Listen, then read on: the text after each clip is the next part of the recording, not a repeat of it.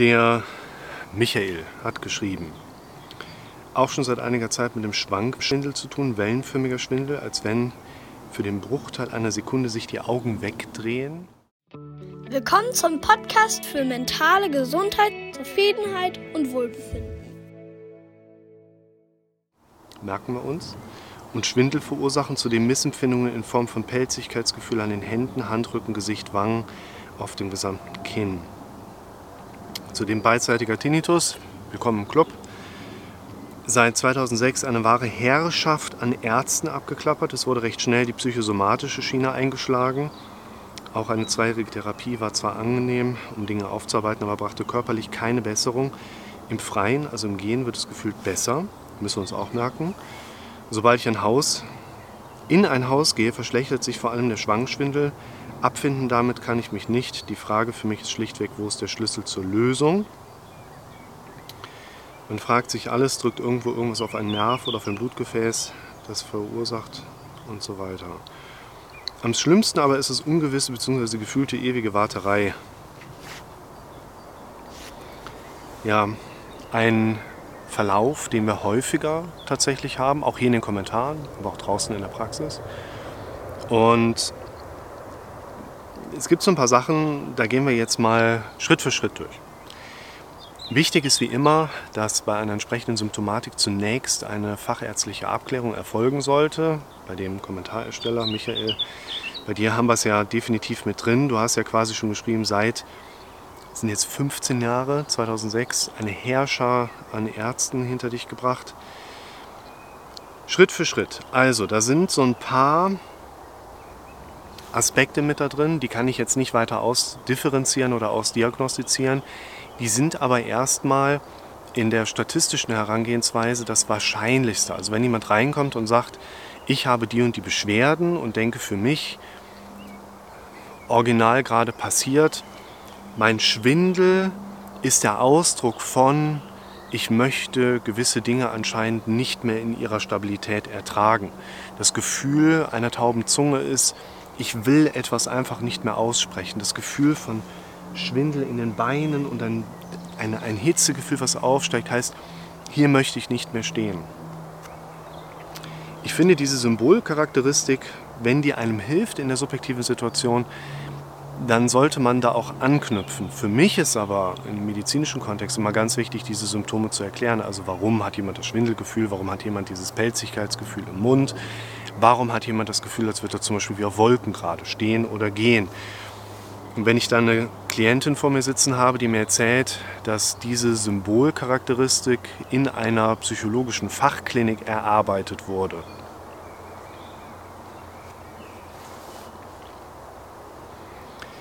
Gehen wir mal statistisch daran. Was wäre das Wahrscheinlichste, was ich, ohne dich jetzt konkret untersucht haben zu können oder zu kennen, erwarten würde?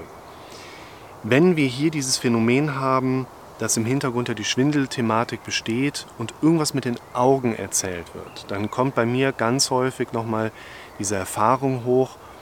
Es taucht nicht häufig auf, aber wir haben es bei den Leuten nachgewiesenermaßen, dass bei einem Schwindel die hyperventilatorische Komponente eine Rolle spielt. Ich verlinke dir das Video gerne oben. Hyperventilation kann unter anderem Schwindelgefühl provozieren. Hyperventilation, also dass wir genug Sauerstoff haben, sogar übersättigt kann man messen, aber CO2-Spiegel zu niedrig gehen. Das können wir dann eher tatsächlich in einer zum Beispiel pH-Messung vom arteriellen Blut, nimmt man gerne dann Blutgasanalyse aus dem Ohr ein bisschen was ab. Kann man aber auch aus dem venösen Blut bei einer normalen Blutuntersuchung ziehen. Dieser Mechanismus, der löst auch einen Effekt am Auge aus, der mit einem Nystagmus bezeichnet wird und damit eigentlich auch am besten vergleichbar ist, also ein unwillkürliches Zittern oder Schlagen der Augen. Kann dauerhaft auftreten über eine Episode von Minuten, kann aber auch mehr oder weniger einmal auftreten. Das heißt, nicht durch den Augenschlag kommt Schwindel, sondern durch andere Prozesse im Hintergrund, die unter anderem Schwindel provozieren, können auch im Rahmen der erlebten Hyperventilation ein Nystagmus ausgelöst werden, den du hier tatsächlich so empfinden könntest. Unangenehm und ungefährlich. Wichtig ist auch hier, wir haben wieder die Freigabe, an diesem Mechanismus einzugreifen und umzutrainieren. Dann die Missempfindung in Form von Pelzigkeitsgefühl in den Händen, Handrücken, Gesicht, Wangen, auf dem gesamten Kinn sowie der Nase. Das ist eher schwierig. Normalerweise würde man sagen Pelzigkeitsgefühl. Also wenn wir rettungsdienstlich irgendwo hingekommen sind und haben irgendeinen Traumaeinfluss, dann wird in den Extremitäten, je nach Unfallhergang, immer gerne DMS geprüft, durch Blutung, Motorik und entsprechend auch die Sensibilität. Dass man einfach gucken kann, ist irgendwo ein Blutgefäß mit beeinträchtigt, ist irgendwo zum Beispiel auch ein Nerv in Mitleidenschaft gezogen worden. Also zum Beispiel durch Blutung kann man messen, indem man auf den Nagel drückt. Der verfärbt sich ja weiß im Nagelbett und wenn ich loslasse, dann haben wir relativ schnell wieder die alte Färbung im Nagelbett und die Sensibilität können wir so ein bisschen prüfen, indem wir einfach, ne, fühlt sich das bei Ihnen normal an, ja, alles klar. Jetzt ist es bei uns so, dass ein Kribbeln in den Händen, ein Taubheits-, Pelzigkeitsgefühl sehr häufig aus den Wirbelsäulenarealen kommen, die die entsprechenden Nerven innervieren, nennt sich das.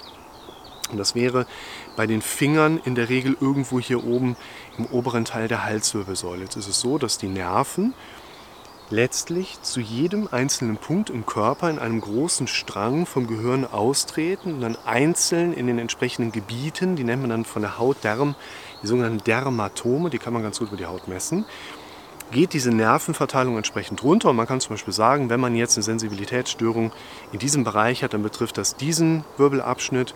Wenn man das weiter unten hat, dann geht sie eben weiter runter in die Wirbelsäule rein. Wichtig ist, das könnte sowas bei dir sein, dass du vielleicht einfach durch chronische Verspannung, Angst bietet uns häufig diese Grundsituation, die Schultern immer nach oben zu ziehen, verspannte Muskulatur braucht mehr Raum, drückt die Blutversorgung so ein bisschen ab. Da haben wir einfach unheimlich schnell das Gefühl, dass tatsächlich hier etwas Ungefährliches, etwas sich sehr unangenehm anfühlendes entsprechend auch provozieren kann. Allerdings hattest du jetzt in deiner Nachricht so ein paar andere Sachen ja auch noch mit umrissen, wie zum Beispiel, dass so ein Pelzigkeitsgefühl auch im Gesicht, auch am Kinn, auch an der Zunge auftritt und hier würde ich tatsächlich eher vermuten, und auch hier ist wieder wichtig, du bist ärztlich gut ausdiagnostiziert, ansonsten würde das für mich ein Thema Beratung und Psychotherapie noch im Vorfeld stehen. Das könnte auf einen geärgerten Nerv irgendwo hier hinten hindeuten, aber aus meiner Sicht spricht das viel mehr für eine mit der Zeit trainierte Introspektionsfähigkeit. Je häufiger wir nach einem Symptom schauen, desto eher werden wir da noch irgendwas fühlen, empfinden. Das kenne ich bei mir selbst sogar von einigen Punkten, wo ich immer das Gefühl hatte, hier, da ist irgendwas an der Zunge und nach vorne und was auch immer das ist. Und dann achtet man mal eine Woche nicht drauf, indem man sich bewusst auf was ganz anderes fokussiert. Und dann ist das weg. Und so würde ich das im Hintergrund hier auch sehen. Je häufiger du noch darauf programmiert bist zu suchen, desto eher wirst du auch was finden, was organisch gar nicht nachweisbar ist. Thema, du hast eine Herrschaft an Ärzten mittlerweile durch, Ihr müsst eine Sache bedenken. Und das werde ich euch jetzt in diesen Videos immer und immer wieder sagen. Die meisten von euch, die ihr euch hier meldet, die haben mehr als einen Arztbesuch hinter sich. Teilweise sogar sehr viele Arztbesuche hinter sich. Und ihr fühlt euch trotzdem nicht besser. Ihr habt bisher die Kommentare nicht so geschrieben, dass ihr jetzt irgendwie großartig böse auf die Ärzte gewesen seid oder so, aber ihr müsst Folgendes bedenken. Das Gesundheitssystem, gerade in Deutschland, aber das ist im Prinzip weltweit so. Das Gesundheitssystem der Ärzte ist nicht darauf fokussiert, dass es dir gut geht. Das ist nicht der Fall.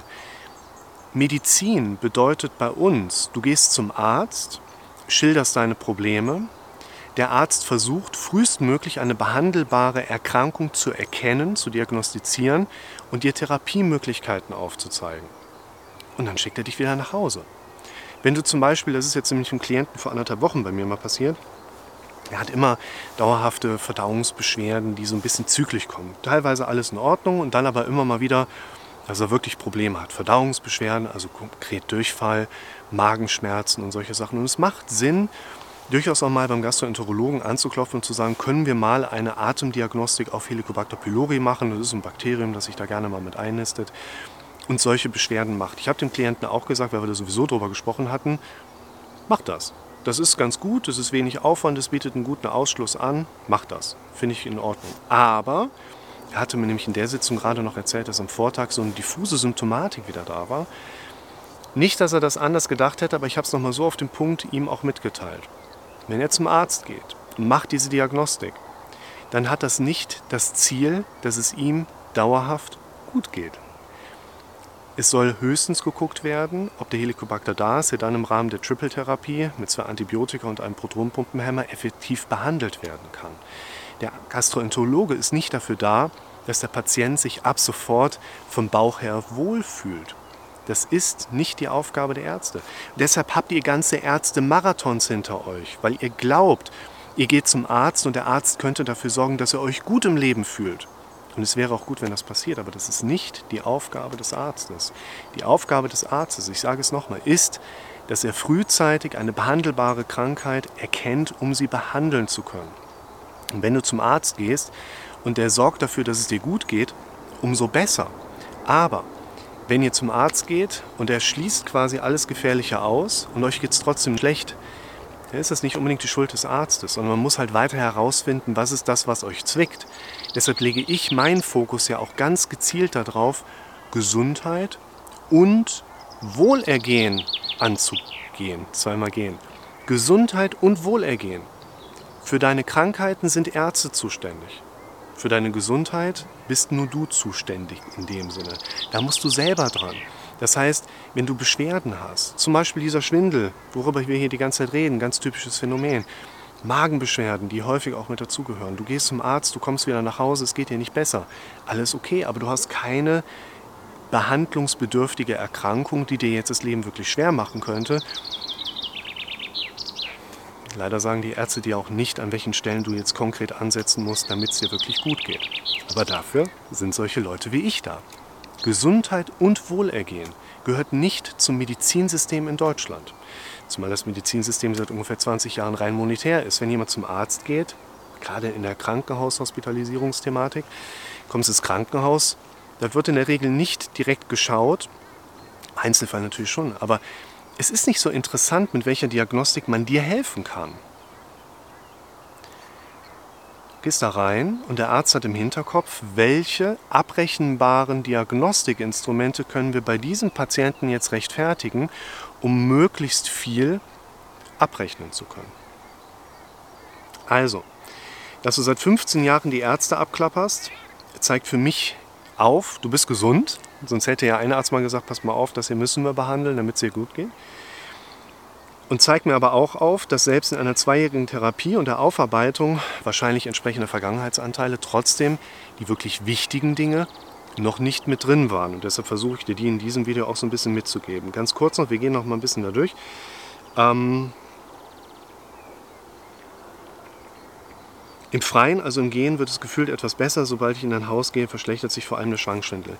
Häufig ist es so, dass Schwindel ja im Kontext von einer erhöhten Stresshormonsymptomatik sowieso etwas eher chronifiziertes bei den Leuten und Betroffenen darstellt. Und wenn wir in Bewegung kommen, wird es häufig eher wieder besser. Es gibt auch eher diffuse Bilder. Da haben die Leute, wenn sie in Bewegung sind, dann die Schwindelproblematik. Und wenn sie irgendwo sitzen, dann ist es für den Moment erstmal gut. Häufig ist es auch so, dass diese Gefühlssymptomatik nachher eine Art Verankerung darstellt. Das heißt, du gehst in ein neues Haus, paff der Schwindel da, ohne dass irgendwie großartig nachvollziehbare Prozesse dazwischen stattgefunden haben, die jetzt so ein Gefühl wie ein Schwindel wieder haben auslösen können. Probleme entstehen, weil du Dinge tust, die du lassen solltest und Dinge noch lässt, die du tun solltest. Das heißt, wenn ich im therapeutischen Prozess auch nicht unbedingt die Auslöser finde, du bist ja hier auf der, auf der Suche nach dem Schlüssel, ich versuche dir den gleich aufzuzeigen, und wir finden keine konkreten Auslöser, die dein Problem darstellbar machen. Dann heißt das nicht unbedingt, dass wir noch nicht das Richtige gefunden haben. Das heißt aber auch, dass wir sehr viel Potenzial erstmal erkunden können, wo wir sagen, da passiert ja auch noch nichts, wo du dein Problem positiv beeinflusst. Du weißt, du trittst irgendwo in ein neues, dir unbekanntes Gebäude und zack ist der Schwindel da. Aber hast du schon mal in deinem Leben Zeit darauf verwendet, zu planen, was beim nächsten Mal, wenn du in eine solche Situation kommst, anstelle dem Schwindel konkret erleben möchtest. Das ist die Richtung, auf die wir hinarbeiten. Abfinden kann ich mich nicht. Ja, ähm, das Thema, sich mit Sachen abzufinden, geht ja gerade in die Richtung von Akzeptanz. Wenn wir über Akzeptanz sprechen, dieses Video verlinke ich dir gerne auch, dann gehen wir aus meiner Sicht sehr häufig in den Versuch rein, zu akzeptieren, ohne ein wirkliches Werkzeug für Akzeptanz zu haben und versuchen etwas zu akzeptieren, was wir noch gar nicht wirklich richtig abgegrenzt haben. Es ist wichtig aus meiner Sicht erst einmal zu verstehen, wir denken in Bildern und vor allen Dingen in sprachlichen Mustern. Das heißt, Akzeptanz hat sehr viel damit zu tun, dass das Wort Akzeptanz in meinem inneren oder auch nach außen gerichteten Sprachgebrauch möglichst häufig auftritt. Du kannst seit Jahren versuchen, das Thema zu akzeptieren, aber vielleicht hast du noch kein einziges Mal wirklich daran gearbeitet, Akzeptanz aufzubauen. Akzeptanz bedeutet, an dem Punkt einzugreifen, wo du etwas wahrnimmst und dein Gehirn dir eine negative Bewertung dazu automatisch hochreicht. Und du in diesem Prozess selber sprechend, eingreifen, schauend kannst und sagst, nein, ich akzeptiere jetzt einfach mal diesen Ist-Zustand. Dann ist der Schwindel halt jetzt so da und nicht so bedrohlich wie sonst immer, weil es sind Bewertungen, die wir verändern dürfen. Und was ich bei dem Thema Akzeptanz, du wirst es in dem Video sehen, was ich dir verlinkt habe, auch auf jeden Fall mit dazu nehmen wollen würde, ist, wir haben bei zu akzeptierenden Hintergründen häufig mehrere Ebenen. Also einmal das Thema an der Basis und dann eben auch die Ebene, wie reagiert emotional mein Verstand darauf. Und was ich zuerst in Angriff im Thema Akzeptanz nehmen würde, ist nicht die Basis der ganzen Problematik, sondern wie ich emotional auf Dinge reagiere. Du sollst nicht akzeptieren, dass du diese Symptome hast und damit leben musst. Ich würde sagen, du darfst erstmal Akzeptanz aufbauen, dass du dir erlauben darfst, das richtig scheiße zu finden, dass du das so hast. Guck dir das Video an, da erkläre ich das, glaube ich, etwas besser nochmal. Jetzt haben wir nämlich gerade die Kirchenglocken im Hintergrund. Kinder müssen reinkommen zum Spielen. Und das würde ich zum Thema Akzeptanz dir auch nochmal empfehlen. Du sagst, du hast versucht zu akzeptieren, klappt nicht. Wir dürfen höflich nochmal rückfragen, hast du wirklich schon einen Weg ausprobiert, der aus der Erfahrung heraus vielleicht auch eher erfolgsversprechend ist, weil man da konkret rangeht. Was ist der Schlüssel zur Lösung? Den gibt es nicht. Es gibt keinen Schlüssel zur Lösung. Du erwartest das, was die meisten anderen auch erwarten. Du machst irgendwas falsch im Leben und ab sofort machst du es richtig und alles ist gut. Das gibt es nicht in der Regel. Oder die Leute machen sich was vor, indem sie mir erzählen, ja, ich habe die Lösung gefunden. So ganz in dem Sinne von, Psychotherapeuten hassen diesen Trick. Es gibt es nicht. Was ist das Problem? Erstens, guck dir das Video nochmal zu dem Thema an, wie entsteht ein Gefühl. Erstens, wir haben eine Wahrnehmung von irgendwas. Es schwankt, ich habe einen Tinnitus, es fiebt im Ohr. Das ist doch kein Problem. Das ist doch nur irgendein kinästhetisches körperliches Gefühl und ein Geräusch. Aber es ist doch kein Problem. Nur aus der Wahrnehmung heraus kommt unser dramatisches, negativ denkendes, misserfolgsorientiertes Gehirn und sagt, oh, das könnte etwas ganz Schlimmes sein. Was ist denn, wenn das jetzt etwas ist, weshalb wir ganz bald sterben müssen? Was ist, wenn das für immer bleibt? Was ist, wenn das noch immer schlimmer wird und nicht besser? Unser Gehirn hat die Aufgabe, das zu tun. Du hast Füße zum Gehen, Hände zum Greifen und ein Gehirn zum negativen Denken. Vollkommen normal. Die Leute erleben das als krankhaft. Die Leute beschreiben das als krankhaft. Ist das gar nicht. Gehört zu uns dazu. Aus der Wahrnehmung und der Bewertung heraus entstehen in der Regel die meisten Gefühle. Das ist vollkommen normal. Alles gesund.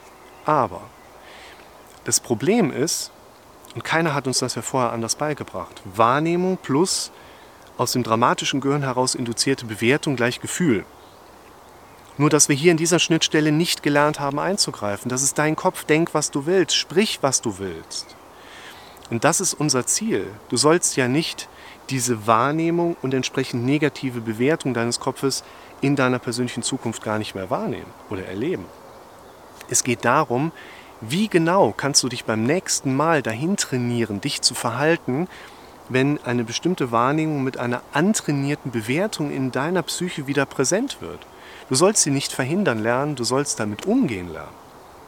Das heißt, wenn dein Kopf das nächste Mal dir anbietet, oh scheiße, ist der Schwindel wieder, was machen wir jetzt, was ist, wenn er immer schlimmer wird? An diesem Punkt darfst du lernen, einzugreifen, um eine neue, laute, aktive, von dir kreierte Bewertung zu setzen. Die muss nicht direkt gut oder positiv sein, aber unser Ziel im therapeutischen Herangehen ist, dass sie zumindest ein bisschen weniger negativ ist als das, was du vorher erlebt hast. Das ist das Ziel, worauf wir hinarbeiten wollen. Und das ist der Schlüssel zur Lösung. Aber es ist nicht in dem Sinne der Schlüssel zur Lösung, wo man sagt, so, okay, ich habe mit, mit so einem Types wie mir über irgendwas gesprochen und jetzt geht es mir blendend im Leben. Das wird nicht passieren. Du hast auch nicht wahrscheinlich den Nerv oder das Blutgefäß, den du seit 15 Jahren ärgerst. Wenn du ein Blutgefäß ärgerst, dann wächst woanders halt ein bisschen neu. Das macht unserem Körper nicht viel aus. Ein Nerv, den du ein bisschen ärgerst, der würde anders symptomatisch sich zu erkennen geben, dass er das nicht will, als über diese Symptomatik.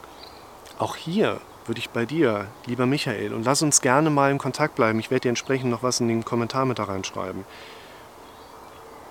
Auch deine Symptomatik wird nicht Ausdruck entsprechender Krankheiten sein. Diese Krankheiten sind nur Begriffe, um deinen Symptomen eine gewisse Form zu geben. Deine Symptomatik resultiert aus antrainierten Denkprozessen, die du umtrainieren lernen kannst.